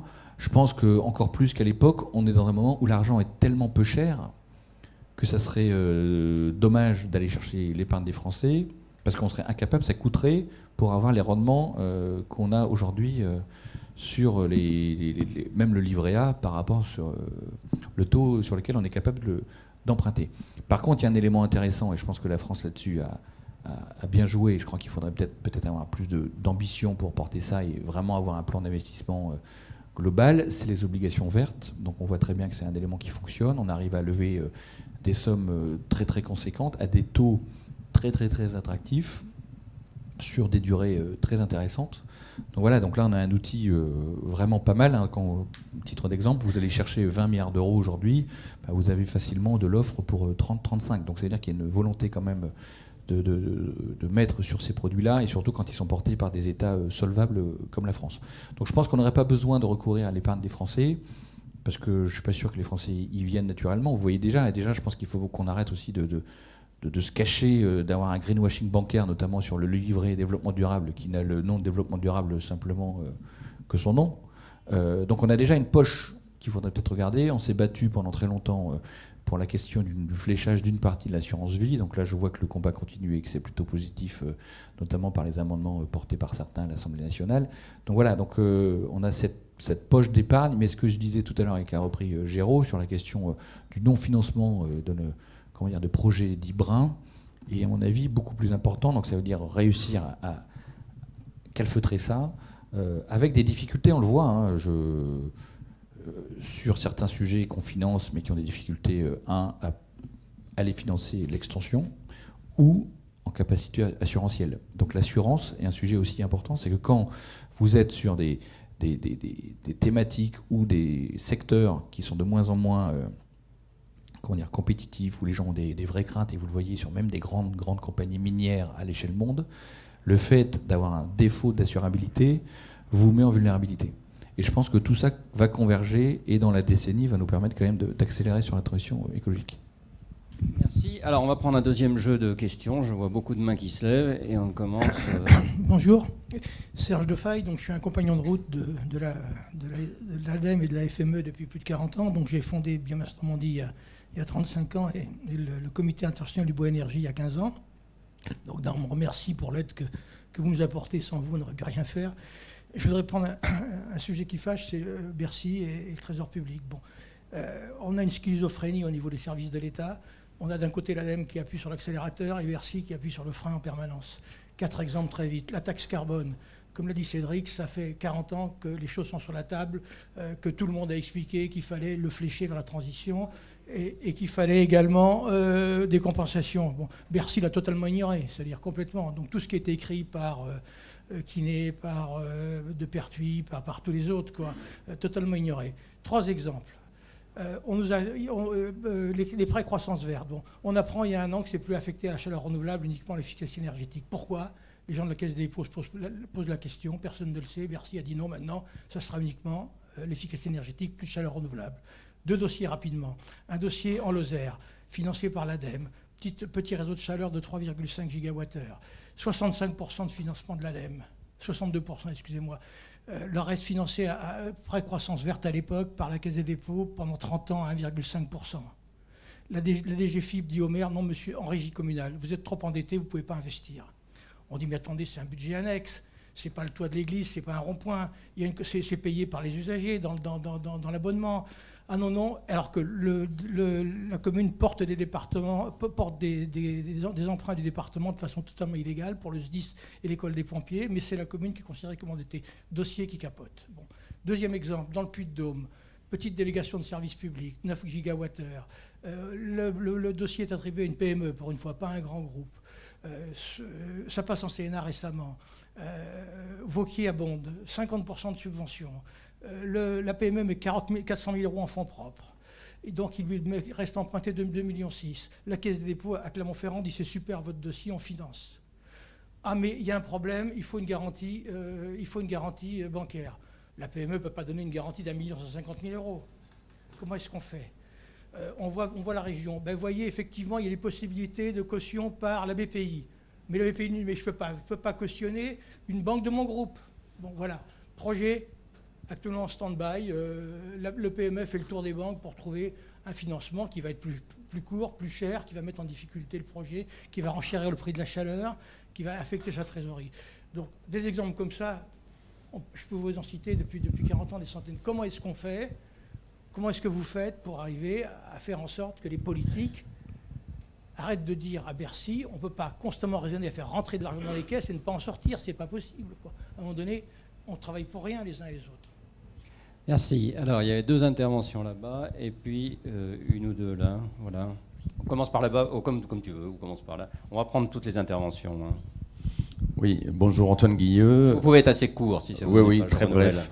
Antoine Guilleux, avocat et euh, secrétaire général de France Énergie Éolienne. Euh, vous avez beaucoup parlé de l'éolien, enfin un peu ponctuellement, mais sur des sujets assez intéressants, sur la question de l'acceptabilité sur laquelle nous on travaille depuis plus de 15 ans.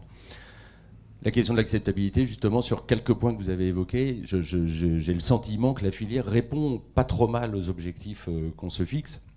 il y a la question du recyclage que vous avez évoqué. Je ne suis pas sûr que ça soit directement lié à l'acceptabilité, mais euh, vous en avez parlé. L'ADEME euh, a, travaillé sur l'analyse du cycle de vie de l'éolien, et je crois que l'éolien s'en sort assez bien. Euh, je ne suis pas sûr que ce soit ça euh, la question du traitement des pales qui, pose une difficulté euh, sur le terrain au niveau local. La question des conflits d'usage, à mon avis, elle, est, très bien réglée. Et, je pense que les conflits d'usage avec le monde agricole en particulier n'ont jamais existé ce, conflit, il existe et, il a peut-être euh, une euh, capacité à monter un peu en charge sur la question de l'acceptabilité de l'éolien en forêt, qui euh, en France est, très mal perçu, ce qui n'est pas le cas ailleurs dans le monde. Donc sur cette question-là, je pense qu'il il faut qu'on travaille. Et le, troisième point, sur la question de l'accompagnement social, de la transition des métiers, la transition des industries, justement la filière je, pense qu'elle répond de manière exemplaire. Elle crée aujourd'hui 1500 emplois par an, ça fait 4 emplois créés par jour. On communique un peu dessus. Euh, je pense que c'est aussi un élément euh, d'acceptation euh, au niveau local. Il reste après les projets de territoire dans lesquels les énergies renouvelables, pas que l'éolien, le, le, solaire aussi, doivent s'inscrire. Et j'ai l'impression que ces énergies renouvelables, solaire, éolien en particulier, accompagne bien euh, toutes euh, ces thématiques-là. Et pourtant, on se heurte, et c'est un peu dans la prolongation de la, question qui a été posée tout à l'heure, à une espèce de schizophrénie entre des objectifs législatifs très beaux sur le papier et une réalisation sur le terrain qui est beaucoup plus problématique et qui est plus problématique du fait sans doute d'un défaut d'accompagnement des politiques publiques sur le terrain euh, et d'une opposition euh, que rencontrent les énergies renouvelables qui trouvent euh, leurs sources ailleurs et qui font que voilà, il y a une, un véritable hiatus entre des objectifs et une réalisation qui a du mal à se faire. Je n'évoque évidemment pas la question de l'éolien offshore, qui, pourrait faire de la France la risée du monde en termes de réalisation des objectifs. Je vous rappelle que sur l'éolien offshore, nous allons publier une note euh, d'ici l'été sur ce sujet. Bonjour, Amélie Rovin, Veolia. Merci beaucoup pour tout ce que vous nous avez partagé ce matin. Euh, ça rejoint en fait ce qui vient d'être dit. Là, je vais dans cette continuité-là. Euh, la question est comment on décloisonne, comment on casse les silos qu'on a aujourd'hui pour entrer dans quelque chose de beaucoup plus systémique, vous avez mentionné l'économie circulaire et je crois beaucoup à la philosophie qu'il y a derrière l'économie circulaire. Euh, dedans, il y a l'économie du partage collaborative, il y a comment on pense différemment nos modèles de production et de consommation. Euh, vous avez parlé d'une rustine et qu'il faut changer en fait la roue. et derrière ça, j'ai une question de sémantique. Aujourd'hui, c'est transition écologique. Est-ce qu'il ne faudrait pas parler de transformation? Écologique. Transition, dans la définition de transition, c'est évolution douce.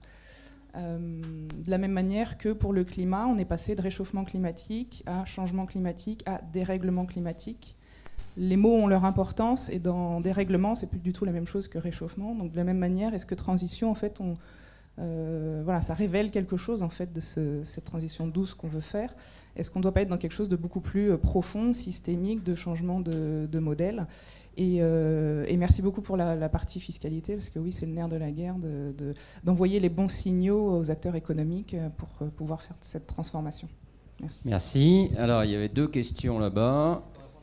Tu veux tu répondre tout de suite Tu préfères? Euh, alors, un pour répondre à monsieur, puis je ferai la jonction avec la réponse sur l'éolien. Un, il y a une réalité aussi, c'est que tous les projets sont pas bons. Donc euh, je pense qu'il faut qu'on fasse attention à ça. Je dis pas que c'est le cas, hein, ce que vous me présentez. Non, mais. Ouais, ouais. Ouais. Non, mais je, non, mais je veux dire, c'est que. Non, parce que parfois, parfois, on nous dit oui, hein, vous n'avez pas soutenu, machin.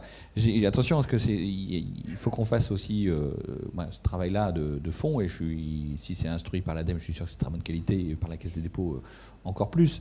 Mais euh, il y, a ce côté-là. Et je vous disais, ça rejoint ce que je disais tout à l'heure par rapport au changement.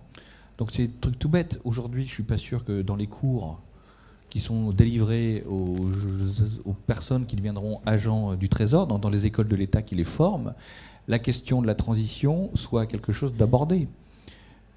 Voilà, et je me souviens qu'il y a quelques années, il y a des grands établissements de notre République hein, qui ont vocation euh, à faire notre élite, soi-disant, euh, qui étaient aussi en retard sur un sujet qui est aussi important, en tout cas qui est une caisse de résonance importante pour le sujet, qui s'appelle l'Europe.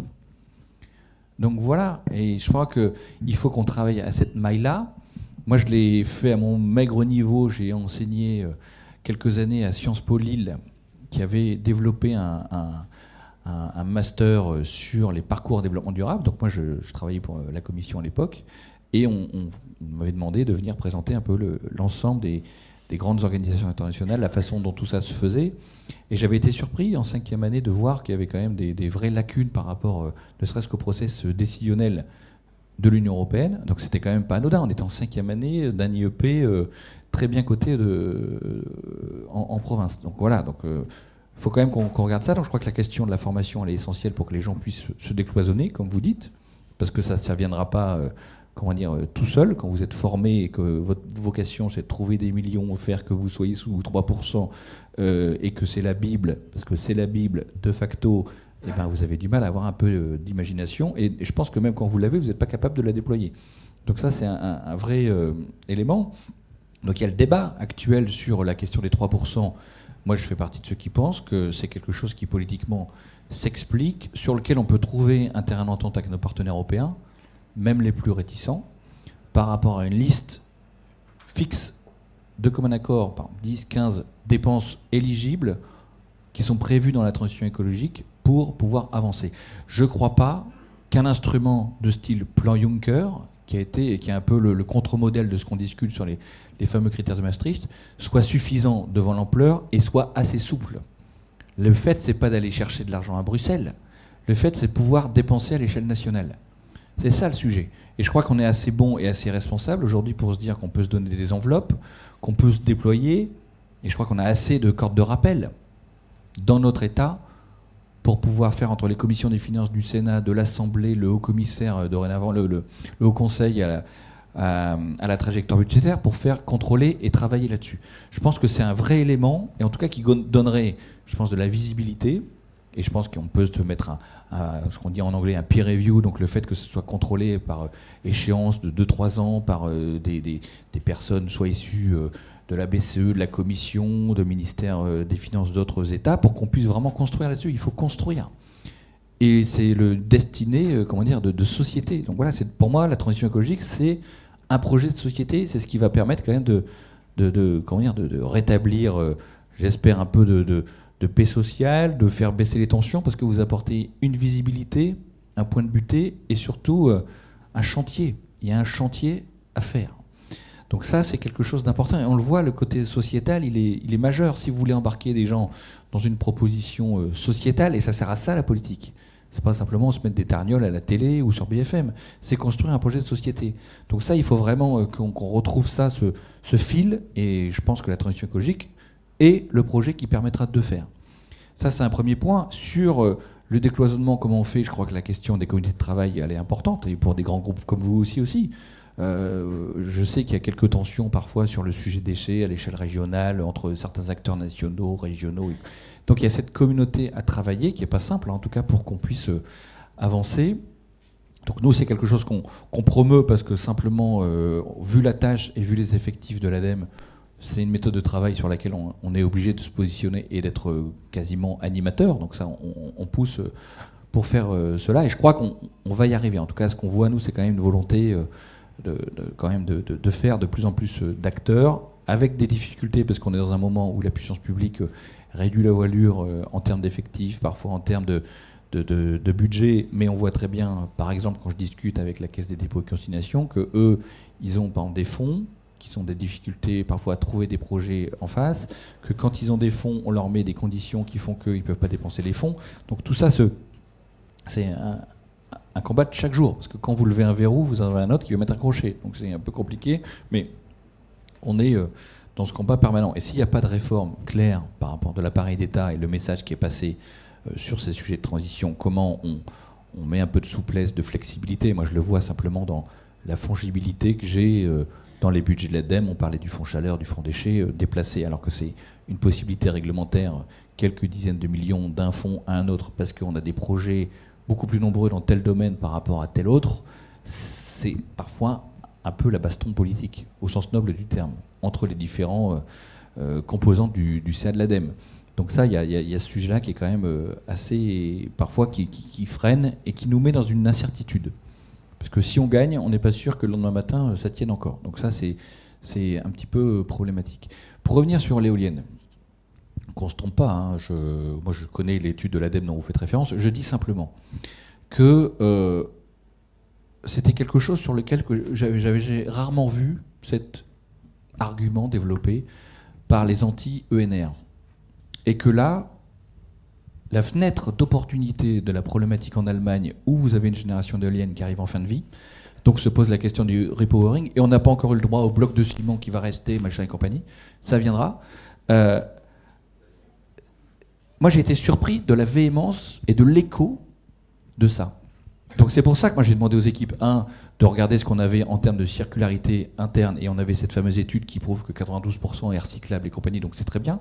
Derrière, malgré tout, il faut quand même qu'on pousse pour la, visibilité de la filière, ce qu'on a pu faire euh, sur le solaire, notamment avec Veolia, par rapport à la récupération, transformation et valorisation des, anciens panneaux. Donc voilà, c'est un élément, je pense, de défense. Moi, ma question, c'est de dire euh, euh, comment on, prend, c'est un peu de l'aïkido, l'argument de l'opposant pour le transformer en quelque chose de positif en disant, attendez les amis là, vous mentez. Et le rapport à la démocratie dont on, je parlais tout à l'heure, la question des fake news, bah, vous le voyez, je pense que dans nos sujets par rapport euh, au prix du kilowattheure de telle ou telle installation, de la recyclabilité, de la possibilité de déploiement, machin, c'est quand même le concours de la connerie euh, partout. Et avec la divulgation aujourd'hui via les réseaux sociaux, les comptes dédiés, d'ailleurs je vous salue euh, en tout cas les, énergéticiens du monde renouvelable aussi, d'avoir de participer à la bataille de, l'infox sur ces sujets-là en développant des petites pastilles, en disant ça c'est faux, ça c'est faux, ça c'est quelque chose, je pense, d'important pour rééquilibrer le débat et en tout cas donner de l'information factuelle. Nous, c'est ce qu'on a fait avec l'ADEME. J'ai demandé aux équipes de sortir tout un, set d'informations dans le cadre du grand débat pour dire attendez, voilà, ça c'est ça, ça c'est ça. Parce qu'on est allé dans plusieurs débats pour être des grands témoins sur la transition écologique, donc c'est important aussi qu'on puisse dire, sans prendre position, euh, dans le respect du, du débat, du côté euh, chaque parole se vaut, à un moment donné, moi j'ai un peu de mal quand même à entendre que 2 et 2 font 5, et parce que c'est dit par l'un, ça doit être... Non, je pense que c'est dangereux de continuer à jouer à ce jeu-là. Donc si 2 et 2 ça fait 5, moi je joue pas, je, sors. 2 et 2 ça fait 4, qu'on soit euh, à discuter si euh, c'est pareil que 3 plus 1, je veux bien éventuellement passer un peu de temps, mais à un moment donné quand même la réalité des faits, l'objectivité, je pense que c'est l'arrêt essentiel de tout système euh, démocratique qui se respecte. Et donc il faut qu'on fasse attention à, ce point-là. Et sur euh, l'éolienne, alors moi j'entends, et puis le, dire, le delta entre une politique publique et parfois même euh, la réalité euh, des autres acteurs de la politique publique. Je pense par exemple au temps que prend le Conseil d'État à se prononcer sur différents sujets liés à l'éolien et notamment aussi à l'éolien offshore, fait que ben, tout le monde est en stand-by. Et dernier point, je pense qu'il faut aussi qu'on soit dans un truc irréprochable. Et je l'avais dit au CERF et je le redis aujourd'hui, notamment sur l'éolien. Moi, quand je me balade, qu'est-ce qui me revient?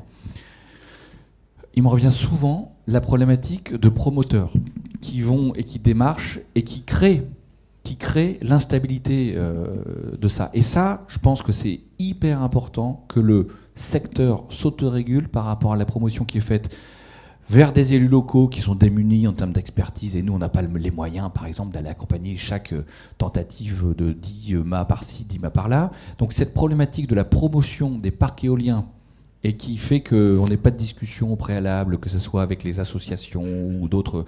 Donc cette fabrication de l'acceptabilité, je crois que là, on a un vrai, vrai, vrai chantier d'effort. Et c'est pas du tout, c'est une, une, une, constatation. Et, euh, et, nous, on est prêt à venir vous aider là-dessus. On l'a fait avec euh, euh NR par rapport au côté, ce qu'on appelle les, les, les éco-délinquants, les margoulins. Donc là, on a vu nous-mêmes les banques pour discuter avec eux, les engager avec nous sur euh, le fait de, recourir euh, à des prêts euh, qu'avec des artisans RGE, des choses comme ça. Et cette façon-là de faire, donc qui rejoint la question des communautés, elle est extrêmement importante parce qu'on est desservi par ça.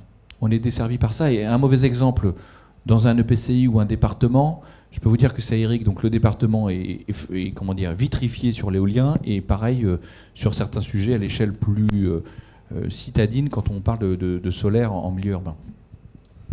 Dernier jeu de questions, mais vraiment en, quelques questions très brèves et des réponses très brèves pour conclure. Voilà, alors là-bas au fond. Merci. Erwan Lecoeur, je suis sociologue, euh, consultant et j'ai travaillé sur les questions d'écologie notamment, mais aussi sur les questions que vous avez abordées tout à l'heure, à savoir l'identitarisme populiste, notamment le Front National. Euh, c'était mon premier sujet j'observe avec euh, beaucoup de, bienveillance le fait que l'ADEME semble, et notamment vous l'avez dit au début, désormais euh, vouloir également réfléchir sur la question de l'acceptabilité, mais aussi des phénomènes de société, hein, ce que vous avez appelé une forme de, sociologie de comment est-ce que ça, peut changer une société.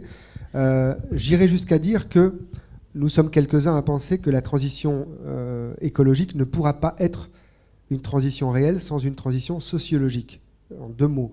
Et, donc je viens euh, sur ce que vous avez dit tout à l'heure. D'abord, vous avez parlé de l'acceptabilité, on l'entend à peu près à travers peut être les... relativement court, hein, parce que je te vois partir. Non, non.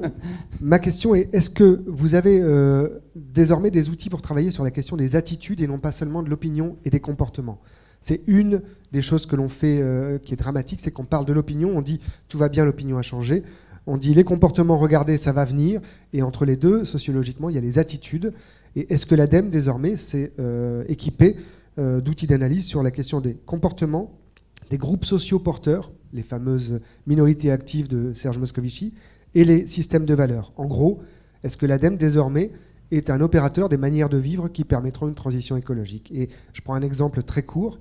On a aujourd'hui une déconnexion de plus en plus forte, on le voit, et vous l'avez noté, entre des décideurs plus ou moins écologistes dont vous faites partie pour une transition et une opinion qui se radicalise parce que l'effondrement et la collapsologie disent en gros tout ça c'est foutu, il n'y a plus du tout de transition à faire, il va falloir s'adapter, voire prévoir le après, hein, c'est-à-dire le survivalisme. Et là-dedans, on voit bien que tous les systèmes démocratiques dont l'ADEME fait partie et que vous avez euh, rappelé, incarné à, tout un tas de, de niveaux, semblent perdre pied dans certaines formes de discussion parce que et la démocratie, et l'ADEME, et la compréhension, et le fait de mettre en œuvre des actions deviennent complètement euh, hors zone par rapport à une opinion qui est de plus en plus radicalisée sur tout un tas de sujets, dont l'écologie, dont la collapsologie.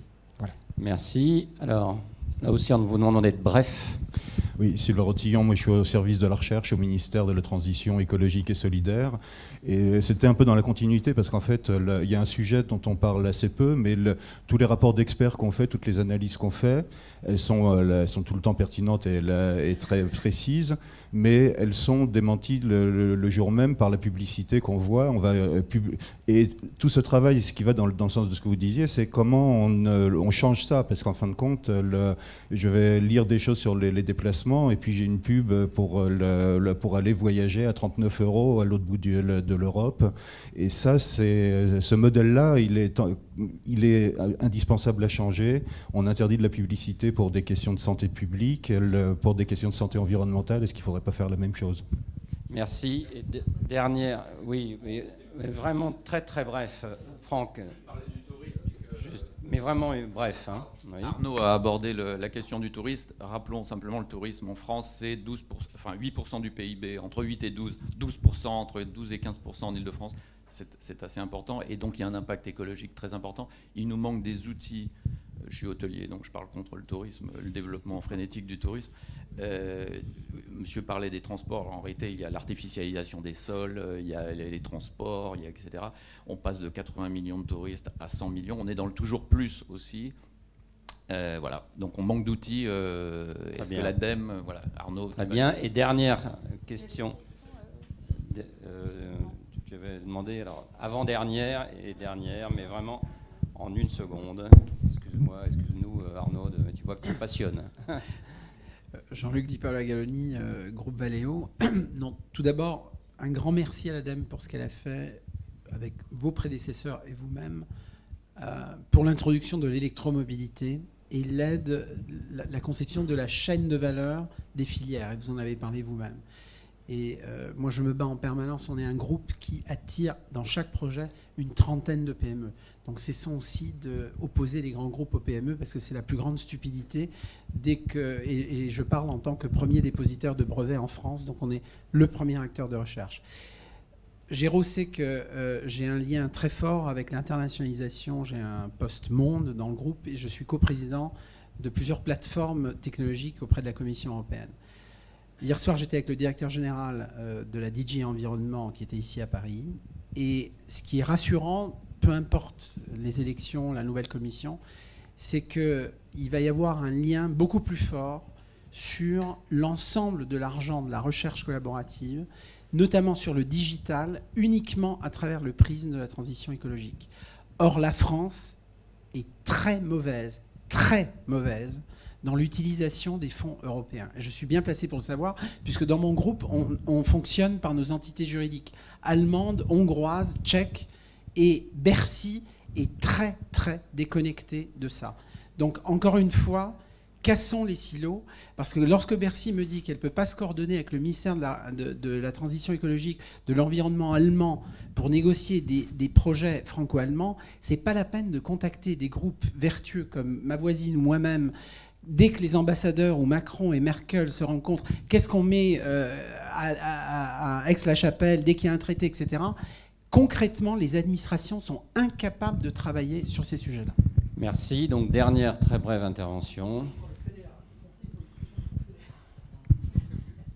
Oui, bonjour, Jean-Pierre Corsia, je suis élu à la mairie du 11e, chargé d'économie sociale solidaire donc, et circulaire. Moi, j'ai une question pour l'ADEME. Je sais que vous faites un, super travail. Vous êtes au cœur de la complexité. Vous savez mener des stratégies, mais souvent, euh, comme beaucoup d'opérateurs, vous, vous, annoncez des stratégies à long terme. C'est super, la neutralité carbone 2050, mais 2050, c'est très très loin. Et pour la plupart de nos concitoyens, il n'y a pas de visibilité, c'est abstrait, donc ils ne bougent pas. Tout le problème, c'est le changement de comportement avec une visibilité à court terme.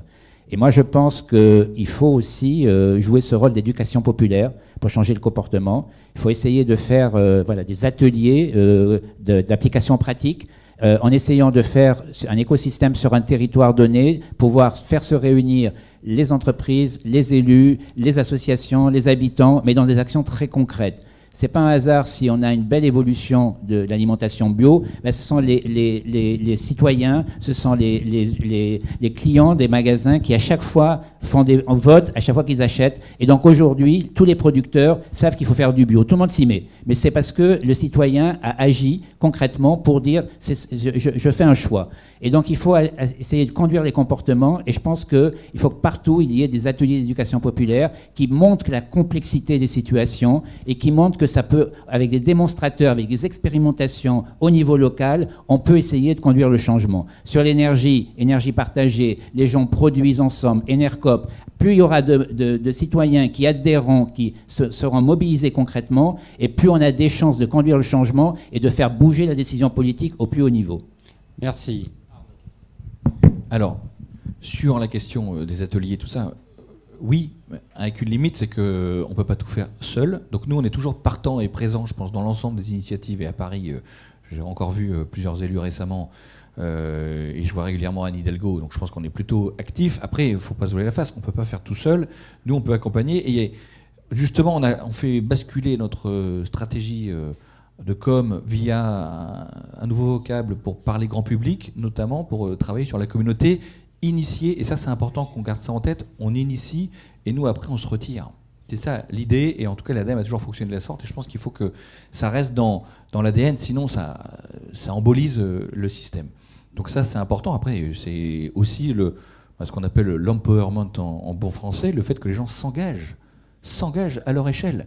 Et nous on a travaillé, vous parlez d'Enercop, nous on a fait une, une étude notamment sur la réalité euh, des offres électricité verte, dont Enercop est plutôt bien euh, sorti sujet, justement pour donner de, l'information euh, ben, réelle et concrète et, euh, et, basée. Et ça rejoint, ça rejoint un petit peu ce que vous disiez par rapport aux publicités. Donc l'ADEME euh, attaque parfois des publicités avec un succès relatif et on est un peu seul. Et moi par contre je suis assez véhément sur la question. Alors on a des discussions actuellement sur la prochaine étape parce qu'il y a justement une petite, un organisme qui vérifie le côté normalement euh, compatible de la transition écologique des publicités. Bon, ça, reste euh, tout à fait relatif, donc il y a quelques éléments sur lesquels on, a travaillé, attaqué, parfois gagné, on s'est fâché, dernièrement avec euh, pas mal euh, des professionnels du secteur. Et donc je pense qu'il faut qu'on trouve une nouvelle route. Donc il y a des gens qui prônent euh, l'interdiction de certaines pubs, tout ça, je suis pas sûr que ce soit vers ça qu'il faille aller. Par contre, la question des récits, quel récit on met de société, sobriété heureuse. Et moi, je pense que c'est important que l'ADEME, et on l'a dit, on a fait plusieurs ateliers d'ailleurs ici, euh, sur la consommation responsable, des choses comme ça, on, s'approprie les termes des communicants pour, euh, parce qu'aujourd'hui, on est une société de désir. Donc si on fait que des trucs qui apparaissent comme punitifs, euh, même si on est dans le bon et dans on a raison scientifiquement, tout ce qu'on veut, on n'y parviendra pas. On n'y parviendra pas. Donc ça, c'est un élément sur lequel moi je, on, on travaille. C'est pas simple de trouver la bonne solution. Je pense qu'en plus c'est très dynamique parce qu'aujourd'hui vous avez une demande un peu de radicalité. Je suis pas sûr qu'elle survive euh, très longtemps. Euh, c'est ça qui est aussi compliqué par rapport au, mouvement euh, sociologique qu'on a pu observer des années 70, 80 à la construction. Est-ce qu'on sera dans la même temporalité, la même difficulté à, lire les choses? Après, je pense qu'il faut qu'on fasse attention aussi par rapport au prisme et à la loupe grossissante de ce qui peut apparaître très actif, mais qui, en termes euh, sociétal, n'a pas des racines très profondes et un écho important, mais qui arrive à très bien communiquer. Donc, du coup, il y a un effet grossissant qui n'est pas anodin. Et il faut qu'on fasse attention à ça. Et par exemple, sur la question des attitudes et en, toute franchise, je ne pense pas que ce soit quelque chose qui soit identifié aujourd'hui encore clairement, parce qu'on n'est peut-être pas outillé à l'ADEME. Donc, on, on fait de la sociologie, on fait du changement de comportement qui est un petit peu aussi euh, dans la mission historique de l'ADEME. Et moi, je, serais, euh, je suis preneur d'un échange euh, avec vous pour qu'on puisse voir un petit peu comment on intercale ça avec les équipes aussi de recherche. Je pense que c'est pas anodin. D'ailleurs, je pense que ça serait peut-être utile voir un petit peu ce qu'on fait réellement, nous, notre côté, sur ce sujet-là, et voir un petit peu où on en est dans la, les, sciences sociales euh, en dehors de, de l'ADEME pour voir comment on peut câbler tout ça. Donc ça, c'est quelque chose d'important. Et pour euh, rebondir sur ce que dit Franck aussi, euh, la, problématique du tourisme, c'est l'effet rebond dont on parlait tout à l'heure. Et nous, on l'a vu sur un truc tout con, la rénovation énergétique des bâtiments. On a changé notre fusil d'épaule par rapport aux économies générées, parce qu'on se rend compte que quand il y a économie générée, notamment, bah, les gens, qu'est-ce qu'ils font? Et d'un côté, c'est naturellement, humainement, ça se comprend. Ils, économisent 350 euros dans l'année entre une mobilité différente, euh, une maison rénovée, machin ci. euh, ils partent faire un city trip à Lisbonne ou à Barcelone. Donc, à, la fin, la facture carbone. Est-ce qu'il faut euh, dire, bah écoutez, merde, c'est un peu dommage parce qu'on pensait que l'argent que vous aviez économisé, que vous alliez économiser, c'est un vrai sujet. C'est un vrai sujet et qui nous renvoie largement au-delà de la, transition écologique. C'est la question euh, liée euh, euh, à comment dire au, temps libre aujourd'hui qui est généré par différentes organisations de travail, tout ça. Qu'est-ce qu'on propose aux gens? Qu'est-ce qu'on fait Et qu'est-ce que font les, personnes? On voit très bien sur la mission tourisme, on voit le boom des Français qui partent à l'étranger par exemple. Alors que pendant très longtemps, le tourisme français était un tourisme fait par des Français à 70%. Aujourd'hui, qu'est-ce qu'on voit? On voit que les Français, bah, parce que c'est moins cher d'aller passer peut-être 15 jours en Espagne, peut-être demain encore plus loin, euh, des, des- des- des destinations qui se réouvrent parce que la sécurité est revenue.